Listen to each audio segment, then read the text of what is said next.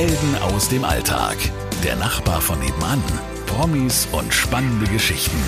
Sabrina trifft mit Sabrina Gander. 30 Jahre Mauerfall und ich habe gesagt, ich mache mich auf den Weg von Ulm einfach mal quer durch Deutschland und sage und frage vor allem, Deutschland, wie geht es dir? Und bei der Recherche habe ich festgestellt, da sitzt mir jemand seit Jahren gegenüber oder nebendran und ich wusste überhaupt nichts über deine Geschichte, Wiebke. Und deswegen freue ich mich umso mehr, dass wir es heute tun und dass wir darüber reden. Denn 30 Jahre Mauerfall bedeutet für dich auch was ganz Spezielles. Ja, das bedeutet für mich, ich habe sowohl Ost als auch West kennengelernt von einer ganz emotionalen Seite. Ich ähm, bin in Rostock geboren, habe dort meine Schulzeit verbracht, bin zum Studium dann nach Berlin gegangen. Das war Dreh- und Angelpunkt für Kunst, Kultur und Sport. Habe dort Gesang und Klavier studiert im klassischen Fach, bin dann danach gewechselt zum Jazz und Improvisation, habe dort mein Studium beendet und dann kam das, was jeder gespürt hat, aber es war nicht fassbar. Und äh, schon im Sommer des Jahres 1989, kurz bevor dann im Prinzip die Mauer fiel, war schon dieses Brodeln zu spüren, auch in der Musikszene. Damals konnten die Bands in Ostberlin schon teilweise nach Westberlin und in die westlichen Bundesländer heute fahren, brauchten dafür eine extra Genehmigung, aber sie durften teilweise fahren und deswegen war das Thema Westen für uns auch immer ganz präsent. Und ich durfte das noch nicht, weil ich war noch ähm, keine Ahnung, ich war wahrscheinlich noch nicht qualifiziert genug oder von der Staatssicherheit noch nicht gut überprüft. Auf alle Fälle hatte ich viele Freunde, die fahren durften, aber ich selber nicht. Und äh, dann kam der 9. November 1989. Ähm, ich hatte damals einen großen Auftritt im Palast der Republik mit vielen Bands. Das Haus war gefüllt. Und pünktlich um 20 Uhr fing die Veranstaltung an mit der Nationalhymne, wie es damals so üblich war im Palast der Republik. Und plötzlich, mittendrin, nach einer halben Stunde, standen die Leute auf und verließen den Saal. Während wir uns auf der Bühne befanden und unser Programm ablieferten. Ähm, die Veranstaltung wurde unterbrochen. Wir gingen alle in die Garderobe und danach ins sogenannte Casino und warteten ab, was nun passiert. Dann schaltete man einen Radiosender an, der dann verkündete, die Grenzen zu Westberlin wurden soeben geöffnet. In der Friedrichstraße. Hast du das geglaubt in dem Moment? Nein. Wir haben es alle nicht geglaubt. Wir haben alle irgendwie vor unserer Bockwurst gesessen, die bereits schwindsüchtig drei Stunden im Wasser schwamm und haben uns angeguckt und haben gedacht, nein, nein, nein, nein. Aber dann ertönte draußen wieder die Nationalhymne und der Rest des Publikums, die sitzen geblieben waren, die verschwanden auch. Und wir haben gesagt, okay, wir gehen hin, wir gucken uns das jetzt an. Wir verließen den Palast der Republik mit allen Bands und allen Musikern, setzten uns in unsere Gigolis und fuhren vom Palast der Republik zur Friedrichstraße. Mhm. Dort war schon so viel los, man rannte quasi über unsere Autos, keiner hielt sich an irgendwelche Verkehrsregeln. Es war ein heilloses Durcheinander in dieser Stadt. Und ähm, am äh, Bahnhof Friedrichstraße war es dann so schlimm, dass du gar nicht in den Bahnhof reinkamst, sondern es war alles abgesperrt. Die Volkspolizei hatte das alles ähm, im Griff und ähm, versuchte die Leute da irgendwie in den Griff zu kriegen, was natürlich nicht funktioniert hat. Äh, es war alles sehr, sehr friedlich, aber die Leute wussten jetzt oder nie. Und wir gelangten dann auch äh, zum Grenzübergang, den wir ja vorher gar nicht so passieren durften, weil es gab ja immer vorher schon eine, eine Stelle, wo man nicht weiter durfte wo man sozusagen Oma, Opa, Tante, Onkel verabschiedet hat und die durften dann weiter marschieren in die nächste Zone und wir blieben dann da hängen. So, das war gab's alles nicht mehr. Es war einfach ein äh, ja, es war nur eine Schranke da, wo die Volkspolizei stand und die Ausweise kontrolliert hat. Und ich habe dann meinen Personalausweis vorgezeigt und habe dann im gleichen Atemzug gesagt, darf ich auch wieder zurück? Weil im mhm. selben Augenblick, wo ich wusste, ich verlasse jetzt mein Heimatland und meine Heimatstadt, stellt sich ja die Frage, was ist denn, wenn die die Grenze wieder zumachen? Wenn das alles jetzt nur ein Witz war, dann hast du außer deinem Ausweis und deinem Kosmetikbeutel genau nichts dabei. So, und der Polizist sagte dann ganz freundlich, ja, ja, das ist alles kein Thema und die waren sowieso völlig überfordert. Und wir sind dann alle zusammen, alle Musiker im Pulk, vielleicht so 20 Leute, sind wir rüber nach West-Berlin und standen dann da und haben gedacht, okay, jetzt sehen wir das Brandenburger Tor von der anderen Seite. Und dann sind wir durch Westberlin marschiert. Es war Ausnahmezustand. Es hatten Leute teilweise ihre Plastiktüten schon mit ihrem Hab und Gut dabei. Die hatten wirklich alles gerafft, was sie raffen konnten in der Kürze der Zeit und haben wirklich ihr Leben verlassen. Und ähm, Menschen aller Altersgruppen, wir haben dann auch Kollegen und Freunde getroffen und viele haben gesagt, seid ihr bescheuert? Wir gehen doch nicht mehr zurück. Die machen das wieder zu. Und dann sind wir hier. Egal. Die hatten wirklich das Notwendigste geschnappt, Kind Kegel, und waren in Westberlin und haben gedacht, egal was jetzt passiert, Hauptsache nicht zurück. Und diesen Gedanken hatte ich überhaupt nicht. Wir sind dann zur Berliner Mauer gekraxelt, alle raufgekraxelt. Es fing dann ganz langsam an zu regnen. In so Sprühregen. Und ich stand da alleine, alles tobte irgendwie auf dieser Mauer rum, krakeelte und schlug auf die Mauer ein und tanzte. Und ich stand unten in meinem Trenchcoat und habe gedacht, ich will nach Hause. Ich will das eigentlich alles gar nicht. Ich war völlig überfordert. Ich habe dann meine Mutter angerufen, die weinte am Telefon und hat gesagt, ich hab's doch immer gesagt, ich hab's doch immer gesagt. Ich sag, Mama, wir stehen jetzt hier in Westberlin und irgendwie ist nichts anders. Und dann hat sie gesagt, das wird schon kommen, das wird schon kommen. Und ähm, dann habe ich gesagt, ich glaube, ich will das gar nicht. Und das war eigentlich auch äh, den, der Gedanke, der sich bei mir dann über längere Zeit festgelegt hatte. Ich wollte das gar nicht. Ich wusste in dem Moment, dass sich für mich etwas ganz ganz Wichtiges ändern wird. Das Nestige, die Nestwärme, die Geborgenheit. Ich wusste, dass ich jetzt aus meinem Nest raus muss. Dieses Nest, diese kleine DDR, die für viele zu eng war, aber für mich genau richtig. Und äh, im Nachhinein habe ich viele Menschen getroffen und gesprochen, die ein ähnliches Gefühl hatten, aber sich nicht so artikulieren konnten. Ich habe damals auch einen Song dann geschrieben für diese Wiedervereinigung. Einfach ähm, Mach mir wieder Mut heißt der Song. Und da ging es auch darum, dass ähm, der Preis zu hoch war, den wir eigentlich nicht zahlen konnten. Aber wir wussten das damals noch nicht, weil wir wirklich dachten, dass mit den Hühnchen, die da so gebraten kommen, dass das wirklich jetzt so ist.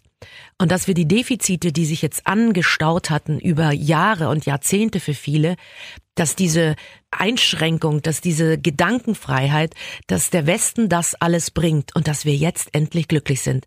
Und ich habe einfach gewusst vom Bauchgefühl her, das ist nicht so. Hier wird sich irgendwas, wird sich jetzt hier drehen und wir können mit der Geschwindigkeit nicht mithalten.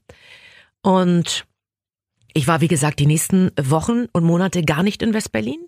Mein damaliger Freund ist ständig gefahren. Ich habe mich da eher zurückgehalten. Und es war ja auch dann in Ostberlin der völlige Umschwung. Über Nacht wurden sämtliche Regale von Supermärkten ausgeräumt. Es aus Grau wurde bunt. Äh, aus 22, äh, es kamen 22 Sorten Gewürzgurken und nicht mehr eine. Also es hat sich extrem schnell alles umgestellt. Die Leute haben alles abgestoßen wie ein Reptil, was sich häutet, haben die Leute ihre DDR-Haut abgestriffen und haben sich das Westkostüm angezogen quasi. Die Polizei hat einfach nur die Mützen gewechselt gewechselt und waren plötzlich äh, Westpolizei und nicht mehr Ostpolizei. Und ich habe gemerkt, hier tut sich irgendwas, was sich nicht wirklich gut anfühlt. Und dann gab es natürlich auch im Zuge der Wiedervereinigung dann und wir sind eins, gab es natürlich auch musikalisch die Verschmelzung der Ostbands und der Westbands. Und dann gab es dieses ganz einschneidende Erlebnis für mich, was so auch ein bisschen eine Wende gebracht hat in meinem musikalischen Wirken, weil ich war damals nach dem Studium viel unterwegs mit Ostbands, habe viel mit Ostmusikern äh, gemacht, produziert, gearbeitet, weil ich halt nicht in die Klassik wollte, sondern ich wollte in die Rock- und Popmusik. Und ähm, da gab es dieses große Konzert in der Olympiahalle, wo Tina Turner war, Joe Cocker war, Udo Lindenberg war, halt alle Größen, die zum Thema Wiedervereinigung musikalisch was zu sagen hatten. Und es gab natürlich viele Ostbands, die dort auch auftraten, die was zu sagen hatten im Osten, Pudis, Karat, Silly etc. Und die Zöllner. Die Zöllner war eine junge Band aus dem Osten, die immer ganz äh, provokative, explosive, rebellische Texte hatte. Und da war ich mit dabei. Auf der Bühne. Auf der Bühne als Background-Sängerin. Und ich habe dann ähm, auf dem Gang, und wir hatten ja ein Catering zusammen, Ost und West, habe ich Udo Lindenberg kennengelernt. Udo schnittig, äh, des Schrittes immer frisch, wie er sagt, kam daher und äh, wie Udo unverbindlich ist, nimmt er sofort Kontakt mit jedem weiblichen Wesen auf und auch äh, mit uns. Wir waren damals zwei Background-Mädels und hat uns angesprochen und hat gesagt, Jo Mädels, wie sieht's denn aus? Wollt ihr mit mir eine große Deutschland-Tournee machen? Bunte Republik Deutschland. Und ich, ja, wollen wir? Und das war der Startschuss quasi. Udo hat uns dann eingeladen. Und du wusstest in dem Moment schon, was das bedeutet oder bist du einfach überfahren worden? Ich bin überfahren worden, aber gerne. Ich bin okay. gerne überfahren worden, weil ich auch wieder, ich bin so ein Instinktmensch, ich verlasse mich immer auf mein Bauchgefühl. Ich habe gesagt, ja, jetzt kommt die Abzweigung nach links, die du nehmen musst, ansonsten rauschst du geradeaus weiter. So, und wir haben mit Udo relativ schnell angefangen. Wir haben ihn dann besucht in Hamburg. wo er residierte und ähm, er hat uns ähm, vorgestellt, was er so machen will. Wir haben seine Musiker kennengelernt, sein Management kennengelernt, alles, was für uns jetzt wichtig war, haben die Abläufe gekriegt, Probenpläne, Konzerttermine und ähm, die Konzerttour war selbst dann im ähm, Frühjahr 1990 mit 45 Konzerten ange, angesiedelt und ähm, sehr, sehr anstrengend. Da wusste ich noch nicht, wie anstrengend das wird, weil ich kam aus der Klassik und war dann eher so das Theaterleben gewöhnt. Und dann plötzlich war klar, jeden Tag eine andere Stadt, jeden Tag Proben, Nightliner, wenig Schlaf, viel Arbeit und äh, aber der Verdienst war gut. Den gab's für uns schon das erste Mal in D-Mark. Was war natürlich auch ein Reiz, ganz klar. Ich, würde ich lügen, wenn ich sagen würde, okay, das war mir egal. Das war schon wichtig, weil man hatte natürlich schon Defizite und wollte sich ein paar Sachen kaufen, gerade was Musik angeht. Und dann ging's los mit Udo. Und äh, ich muss sagen, ich habe ja insgesamt drei Touren mit Udo gemacht. Es wurde immer schöner. Die erste Tour war eine Herausforderung. Ich kam von der Klassik, war heillos überfordert, ähm, kam wirklich aus dieser ganz behüteten Welt der Klassik und äh, plötzlich war Rock'n'Roll angesagt, nicht nur von der Musik, sondern auch vom Vokabular, vom Ton, vom Miteinander, war alles anders als wie ich es gewohnt war. Sehr nette Musiker, teils aber sehr schroff, sehr roh. Und der Einzige, der mir da durchgeholfen hat, war Udo selbst. Also Udo ist ähm, für mich einer der wenigen Musiker, die wirklich mir so ans Herz gewachsen sind, weil er so liebevoll ist. Ähm, er ist so authentisch, er ist so menschlich, er ist, ja, er ist einfach ähm, wirklich ein Herzensmensch. Und ähm, er hat es immer wieder geschafft, dass ähm, obwohl er Songs wie Mädchen aus Ostberlin oder Ich lieb dich überhaupt nicht mehr, wenn er das gesungen hat, musste ich weinen. Er hat mich immer wieder getroffen, obwohl er diesen Song bestimmt schon Millionen Mal gesungen hat. Und ich glaube, dem Publikum ging es genauso. In Leipzig waren wir dann äh, vor 15.000, 16.000 Leuten und als er diesen Song sang, gingen die Feuerzeuge an und ich war so zu Tränen gerührt, dass ich fast meinen Einsatz verpasst habe. Odo, er hat das, äh, er hat's einfach drauf. Punkt. Und deswegen war das für mich eine, es war so einschneidend das Erlebnis. Ich wollte mehr. Ich wollte danach mehr. Sag mal, aber wie passt das mit diesem Ich will das nicht zusammen, äh, äh, wo du an der Mauer gestanden bist und sagst, hm, ich will da eigentlich doch nicht raus und dann aber eine Republiktour. Ich wollte nicht das, was ähm, dann später auf uns zukam. Ich will nicht sagen, ich habe hellseherische Fähigkeiten, aber ich habe gewusst, dass die Menschen ihre Geborgenheit und ihre kleine Welt aufgeben müssen und über den Tellerrand zu gucken.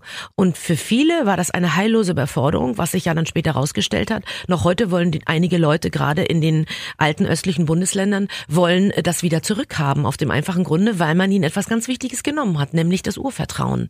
Und ähm, Not hält zusammen. Wir hatten alle nichts, deswegen haben uns alle verstanden. Keiner hat dem anderen irgendwie äh, ähm, das Messer in die Brust gerammt, weil wir alle nichts hatten und wir haben uns alle gekümmert und ich habe viele Freunde verloren nach der Wende, weil sich eben jeder auf sich konzentriert hat und an sich selbst irgendwie gewachsen ist und keiner mehr so geguckt hat, was macht der andere. Das gab es im Osten nicht. Wir haben alle aufeinander geachtet, dass es uns einigermaßen gut ging und das fiel alles auseinander. Meine Partnerschaft äh, ging auseinander aufgrund dessen, weil mein damaliger Partner damit auch nicht zurechtkam. Du musst unfassbar flexibel sein, um diese Wende erfolgreich für dich abzuschließen. Sehe ich bis heute, dass ähm, die Wunden, die damals äh, angerichtet wurden in der Seele der Menschen, die ist da nach wie vor. Und da kann man sagen, es gibt kein Ost und kein West mehr. In meiner Generation, ich bin jetzt 51, gibt es diese Wende noch. Und ich sehe genau, wer aus dem Osten kommt und wer nicht. Weil die Erziehung kann man nicht verleugnen. Die Werte, mit denen wir groß geworden sind, die Erziehung, die ist maßgeblich. Das sagen übrigens ganz, ganz viele Menschen aus dem Osten, die auch meine Freunde sind. Woran erkennst du Ich erkenne es an dem, an dem Liebenswerten, an dem Empathischen. Ähm, ich will nicht sagen, dass es im Westen keine liebenswerten Menschen gibt, aber wir mussten uns auf das Wesentliche konzentrieren und diese Basis, die rieche ich und die spüre ich. Ich kann es nicht genau sagen, was es ist, aber wenn jemand reinkommt und ich mich mit jemandem unterhalte, weiß ich, das ist ein Ostkind. Das ist irgendwie, da kommt eine Wärme und ein Ursprung und eine Wertigkeit, die ähm, die Menschen im Westen nicht erfahren haben, weil wenn du nicht aus der Not kommst, weißt du nicht, wie sich Not anfühlt. Das ist irgendwie, das sind die ganz kleinen vielen Dinge, die ich jetzt auch versuche weiter zu vermitteln an meinen Sohn, was sehr schwer ist, weil er ist heute irgendwie ganz anderen Dingen ausgesetzt. Aber wir sind mit nichts groß geworden und haben aus nichts etwas gemacht und das formt den Menschen denke ich mal. Und ähm, das ist eine Basis, die vielen jungen Leuten heute fehlt, sich zu besinnen auf die wirklich wichtigen Dinge im Leben, die Wertigkeit. dass man auch äh, aus nichts etwas machen kann. Wir sind das Improvisieren gewohnt. Wir können aus nichts etwas tun. Und äh, das ist das, was uns ausmacht. Da bin ich überzeugt von. Und das, glaube ich, hat Udo auch sehr, sehr geschätzt. Wir sind Arbeiter. Mhm. Und äh, wir lassen uns durch nichts unterkriegen, weil wir früher auch nichts gehabt hatten und irgendwie glücklich sein mussten. Und wir waren's. Und das kommt ja nicht von ohnehin. Wie war denn dann diese erste Frühjahrstour 1990? Das erste Mal durch Städte, die du ja davor noch nicht gesehen hattest. Ähm, das war mehr wie ein Traum, weil wir hatten ja auch nicht die Zeit, diese Stadt anzuschauen, sondern wir sind äh, im Hotel gelandet. Äh, ich habe zum ersten Mal richtig äh, gute Hotels erlebt, habe damals noch keinen Wert drauf gelegt, weil ich, wie gesagt, anders erzogen worden bin. Für mich war wichtig, ich habe ein Bett und ähm, kann mich dort ablegen und meine Klamotten und ich konnte dort telefonieren und Kontakt mit zu Hause aufnehmen. Ich habe sehr an Heimweh gelitten. Und weil ich das erste Mal richtig länger weg war von zu Hause und äh, bin dann einfach nur ins äh, in die Halle, habe dort geprobt, mein Konzert gemacht und bin wieder ins Hotel. Ich habe keine Party besucht, weil ich damals einfach gesagt habe, was auch wieder typisch Ost ist, ich habe mich nur auf meine Arbeit konzentriert. Ich wollte nicht nicht fit sein, sondern ich wollte einfach richtig gute Leistung abliefern. Und das, obwohl ich irgendwie knapp 18, 19, 20 war. Wollte ich einfach nicht dieses Partygirl sein, was sich da irgendwie sinnlos betrinkt bis in die frühen Morgenstunden und mit den Musikern abhängt, sondern ich wollte einfach meine heiße Milch mit Honig trinken und morgens wieder fit sein. Und ich war fit. Ich bin morgens um acht, habe ich meine Sightseeing-Tour gemacht durch die Städte. Das hast du schon gemacht? Das habe ich schon gemacht, halt alleine. Ich war ein bisschen einsam, muss ich sagen, weil auch die anderen Background-Sängerinnen einfach anders getickt haben, ein bisschen wie ich. Die eine war jünger, die andere bedeutend älter. Und ich habe so mein eigenes Ding gemacht und habe aber genau gewusst, ich muss eine Balance finden zu diesem Rock'n'Roll-Leben und zur Gesundheit, damit ich das alles packe. 45 Konzerte. Es war sehr, sehr anstrengend. Ich war zwischendurch auch krank und habe dann irgendwie hausmittelmäßig irgendwie meine Stimme am Laufen gehalten. Aber nach diesen 45 Konzerten war ich tot. Und ähm, die Gage war gut, das hat mich natürlich entschädigt und als junger Mensch rappelst du dich schnell wieder hoch. Aber ich wusste, die nächste Tour werde ich anders angehen, ich werde mehr üben. Du nimmst ja auch so ein bisschen was mit, hast Erfahrung, du wirst mit den Leuten besser umgehen, du wirst mehr auf sie zugehen und nicht mehr so die, die Ostchor-Tante sein, die da irgendwie völlig unpassungsfähig aus dem Osten kommt und irgendwie äh, gar nicht dazugehört, sondern ich habe mich relativ schnell umgestellt. Ich bin ein sehr flexibler Mensch und ich kann mich eigentlich relativ schnell umstellen. Udo hat mich immer beschützt. Ich war immer seine Pharaonin, wie er sagte. Und er hat gesagt, wenn einer die Frau anrührt, der fliegt. Und äh, diesen Schutz habe ich sehr genossen und sehr gebraucht und in Anspruch genommen und dafür bin ich ihm auch heute dankbar. Er hat sofort auch gespürt irgendwie, die müssen wir jetzt ein bisschen irgendwie unter die Fittiche nehmen, sonst geht die baden. Und das war auch gut so und bei der zweiten Tour brauchte er es schon nicht mehr und bei der dritten irgendwie war ich dann auch schon auf der Party am Abend. Was hat sich denn in Berlin, in deiner Heimatstadt, also in damaligen Heimatstadt, ähm, verändert in den Wochen nach der Wende? Wochen und Monate vielleicht. Die Menschen sind nur noch gerannt. Sie sind gerannt und haben gedacht, irgendwie die Defizite der letzten 20 Jahre können wir jetzt mal ganz schnell in einem Jahr aufholen. Wir haben uns alles, äh, alles wurde rausgeschmissen aus dem Haus. Es wurde sich alles gekauft, was neu und bunt und schön war. Nach dem Motto irgendwie grau reicht nicht mehr, es muss apfelgrün sein. Und ähm, was ja auch in Ordnung und legitim ist. Aber ich finde, dieses Defizit, das war gar kein Defizit. Das ist einfach nur Hülle. Das ist einfach nur Hülle. Und ähm, weil ähm, Hast du das damals schon auch so gesehen? Oder ja, ist das von heute der Nein, Blick? das habe ich damals schon gesehen. Ich habe nichts rausgeschmissen von meinen Sachen. Ich habe mir nur Musik gekauft und eine Musikanlage. Das ist das, was ich vermisst habe. Dass wir nicht wirklich irgendwie was Schönes hatten, dass wir keinen Zugang hatten zu den ganzen westlichen Künstlern, dass wir an Platten wirklich nur ähm, ach, aussortiert, bestückt wurden. Wir haben nach Udo Lindenberg und nach Depeche Mode und Aha, was damals alles lief, wirklich Stunden anstehen musste, bis die Amiga-Ausgabe dann rauskam. Die war dann wie Goldstaub, die haben wir nach Haus getragen und gepflegt und abends uns eingeschlossen und dann diese Platte aufgelegt und ach, das war einfach was ganz Großes und ja, das ähm, auch selbst dieses Erlebnis, etwas in den Händen zu halten, wofür man so gekämpft hat, quasi. Man hat teilweise, wenn man sich im Intershop was kaufen wollte und ich habe mir meistens nur Musik gekauft, dann habe ich wirklich jede Mark umgedreht und zurückgelegt, die ich verdient habe und umgetauscht habe oder geschenkt bekommen habe. Deswegen konnte man das so schätzen und das war mit Obst und Gemüse, mit Süßigkeiten, mit Kosmetik, das war alles das Gleiche. Man konnte es richtig schätzen und das kann ich bis heute. Das habe ich nicht abgelegt. Ich bin kein Mensch, der jetzt plötzlich sagt, okay, jetzt haben wir mal den Westen, jetzt irgendwie fange ich genauso an, mich da einzureihen in diese, diese, ähm, diese schnelle Konsumieren, sondern ich weiß bis heute Dinge zu schätzen, äh, was ich, wie gesagt, auch immer versuche weiter zu vermitteln, weil ich das ganz wichtig finde, die Basis. Ich kann natürlich auch mal schlemmen und sinnlose Sachen machen. Aber ähm, Couchen nach zwei Jahren wegzuschmeißen, ähm, bin ich nicht gewöhnt. Genauso wie auch kein Essen wegschmeißen und so weiter, ähm, ist vielleicht irgendwie heute ein bisschen, man macht sich da so ein bisschen lächerlich mit. Aber ich bin so erzogen und ähm, und ich kann Dinge einfach schätzen und ich weiß, dass man keine Erdbeeren im Januar essen muss. Ich habe immer gesagt, wenn ich mal ein Buch schreibe, dann heißt das keine Erdbeeren im Januar. Und äh, weil man das nicht braucht. Und ähm, das weiß ich. Viele Dinge aus dem Westen braucht man nicht. Und das haben die Ostler einfach eingetauscht für Dinge, die sie ganz wirklich brauchen. Nämlich die Liebe, das Vertrauen, die Geborgenheit, dieses auf sich jemanden verlassen können, Dasein, das haben sie getauscht gegen Apfelshampoo und ähm, viele andere Dinge, die wir damals im Osten nicht hatten. Aber wir hatten alle Haare und sind die Haare nicht ausgefallen. Wir waren alle ähm, gut ernährt, es hat keiner Hunger gelitten und natürlich gute Klamotten und so weiter, wo man natürlich als junger Mensch auch Wert drauf gelegt hat, die musste man eben für viel Geld erwerben. Aber demzufolge konnte man sie schätzen. Meine Levi's habe ich getragen, bis die wirklich auseinandergefallen sind. Und heute ertappe ich mich, dass ich gerne mal irgendwie im Jahr fünf und sechs Hosen kaufe. Das Aber was ist denn mit der Freiheit? Das die Freiheit, Freiheit ist im Kopf für mich. Die Freiheit haben wir alle bekommen und letztendlich, jetzt nach der langen Zeit, nutzt sie kaum noch jemand. Die Freiheit findet für mich im Kopf statt und äh, ich kann in meinen Träumen auf Reisen gehen, ohne dass ich das Land verlassen muss. Und wir konnten nach Bulgarien, nach Rumänien, nach Ungarn, nach Russland fahren. Wo fahren wir heute hin? Nach Spanien, Italien und die Türkei. Wer fliegt, wer kann sich's leisten, nach Malediven, Neuseeland, Island und so weiter zu fahren? Das sind die wenigsten. Es sind nach wie vor die, die privilegiert sind, die gab's auch schon damals, die nach Aber Jugoslawien. Sie könnten es. Sie könnten es. Und das reicht den Menschen eigentlich. Das reicht den Menschen zu. Und äh, die damalige DDR hat einfach den Fehler gemacht, dass sie die Grenzen geöffnet hat. Ähm, dadurch wurde einfach äh, verursacht, dass die Menschen fluchtartig das Land verlassen haben. Ein Land, in dem sie vielleicht auch die schönste Zeit ihres Lebens, nämlich ihre Jugend verbracht haben, die ja ganz wichtig ist, weil man ihnen jetzt vorgemacht hat, jetzt kommt das Paradies, aufpassen. Und das war halt nicht so, weil das Paradies kostet auch Geld. Und dieses Geld muss erstmal verdient werden. Und ähm, die Freiheit, ja, die Freiheit. Wer hat wirklich die Freiheit genossen? Die Leute sind alle in den ersten paar Jahren gefahren, wie die Wahnsinnigen. Aber was bringt dir das? Was bringt dir das, wenn hinter dir nur ein Scherbenhaufen liegt? Aber die Freiheit, etwas machen zu können, das Gefühl, nicht mehr beobachtet zu werden, das Gefühl, vielleicht auch nicht abgeholt zu werden, wenn ich nicht richtig reinpasse in ein Regime, ist das nicht auch ein Wert, der es wert war, auch die Grenzen zu öffnen? Ich habe das nie so empfunden. Ich habe genau an der Berliner Mauer gewohnt und habe nie das Gefühl gehabt, eingesperrt zu sein.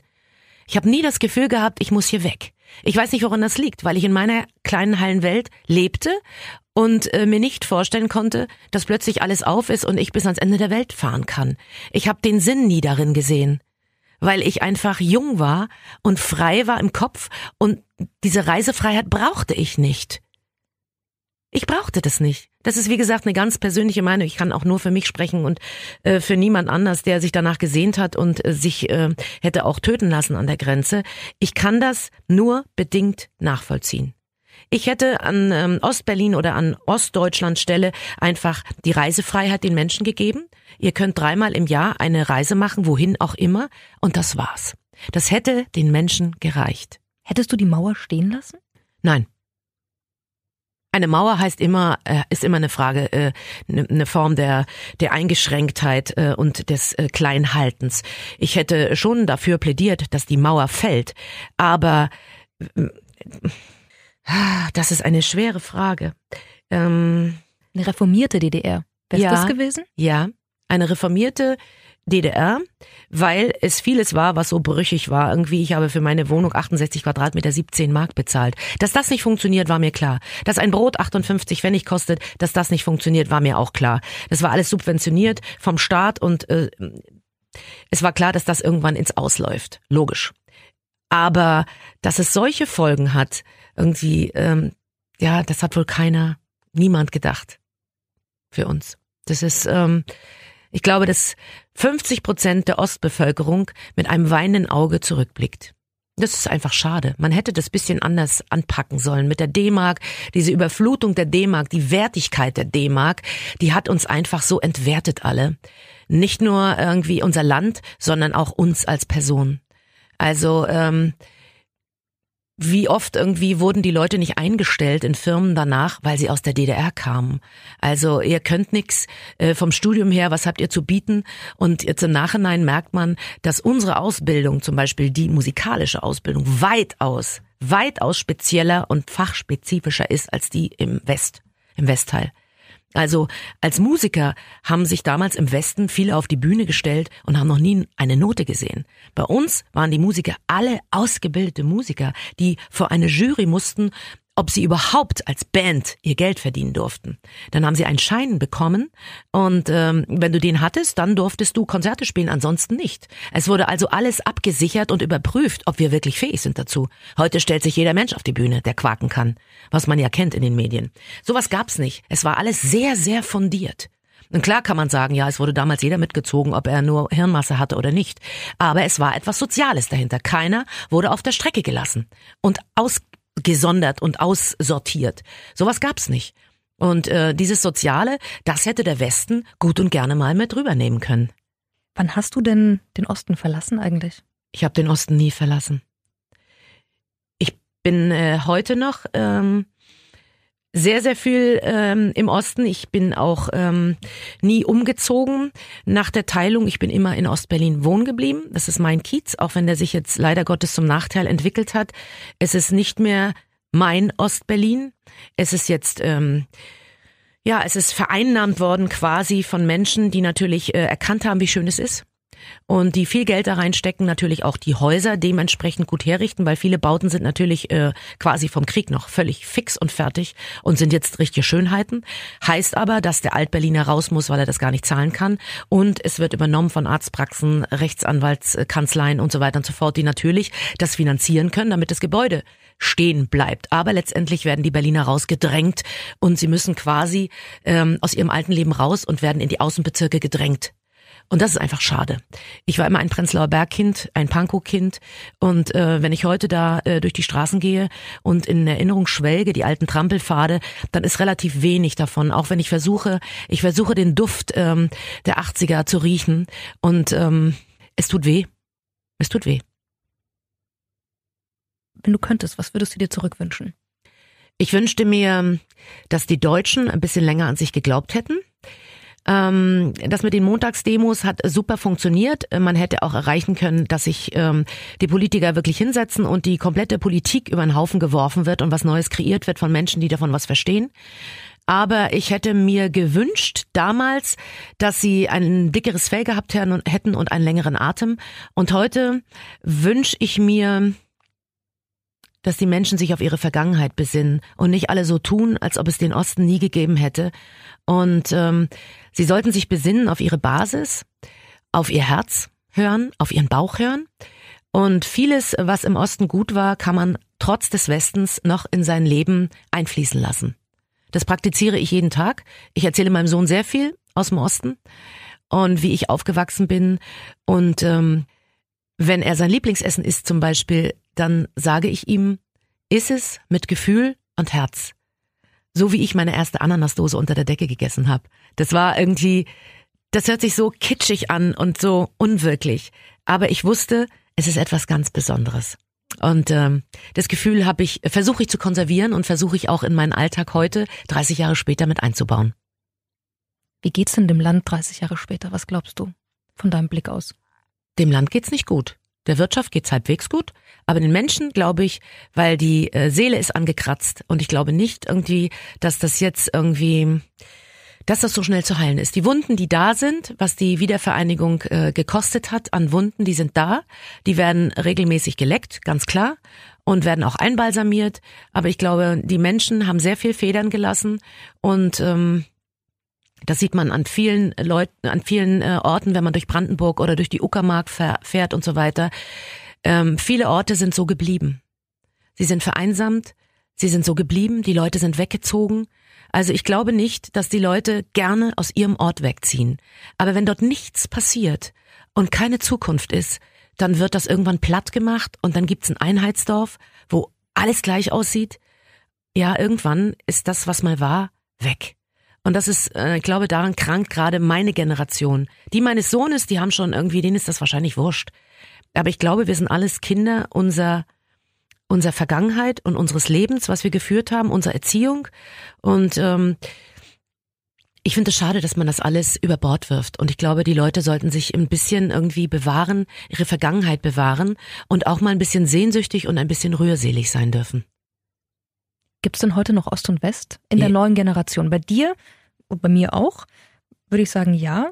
Jetzt in der Generation deines Sohnes, der 16 Jahre alt ist, gibt es da noch Ost und West? Ja, es gibt Ost und West, wenn dieses Kind Eltern aus dem Osten oder Eltern aus dem Westen hat.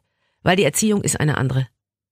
Weil diese Leute aus dem Westen erziehen ihre Kinder ja so, wie sie selbst erzogen sind. Und ich erziehe meinen Sohn so, wie ich erzogen bin. Und ähm, ich glaube, da gibt es schon Unterschiede. Man kann natürlich dadurch, äh, dass man sein Kind nur eine gewisse Zeit betreut und dieses Kind dann rausgeht in die Welt und natürlich ähm, der äußere Einfluss der größere wird, äh, hoffe ich einfach nur, dass die Basis reicht, damit er so geerdet ist, dass er auch wirklich manchmal überlegt und nicht einfach sich oberflächlich treiben lässt, weil die Oberflächlichkeit in dieser Welt und in diesem Leben aufgrund der Reizüberflutung ist einfach das, was, glaube ich, äh, den Leuten sehr zu schaffen macht. Ähm, äh, man sollte irgendwie immer ein bisschen hinter den Menschen schauen, man sollte mehr ins Herz schauen und die Oberflächlichkeit, daran sollte man arbeiten, wirklich ganz, ganz fest arbeiten und sich mehr mit Menschen auseinandersetzen, empathischer sein, gucken, wie tickt der, was möchte der, was tut ihm gut. Und ähm, die Geschwindigkeit hat extrem angezogen, das Leben wird schneller und ähm, hässlicher und davor versuche ich meinen Sohn ein bisschen zu bewahren, indem ich immer gegensteuere, indem ich, wenn wir Zeit miteinander verbringe, viel von früher erzähle. Auch wenn er manchmal sagt, Mama, du klingst wie Oma. Ähm, dann sage ich ja, aber auch Oma hat bei mir ihre Spuren hinterlassen, die gut sind und von denen selbst du noch profitieren kannst. Und ich denke, wir sollten immer so ein bisschen was weitergeben, auch wenn die Kinder dann sagen, oh, das hast du jetzt schon hundertmal erzählt. Ja, aber es bleibt immer ein bisschen was hängen. Und das ist gut so. Bist du immer noch ein Ostmädchen? Ja bin ich. Mit Haut und Haaren. Und ähm, wenn ich die Möglichkeit habe, wenn mein Sohn aus dem Gröbsten raus ist, werde ich auch wieder nach Ostberlin ziehen. Viele Freunde sagen, zieh da nicht mehr hin, es ist nicht mehr so wie in den 80ern. Aber ich brauche das Gefühl, ich brauche das Gefühl im Alter, um mich ein bisschen daran festzuhalten. Romy Schneider hat ja immer gesagt, pack die Kindheit in deine Tasche und laufe los. Und ähm, ich finde das gut so. Ich finde, dass es ganz wichtig ist, dass wir alle in unserer Hosentasche ein bisschen Kindheit und Jugend haben. Und ich sag danke, dass du es heute erzählt hast. Danke auch. Helden aus dem Alltag. Der Nachbar von nebenan. Promis und spannende Geschichten. Sabrina trifft mit Sabrina Gander.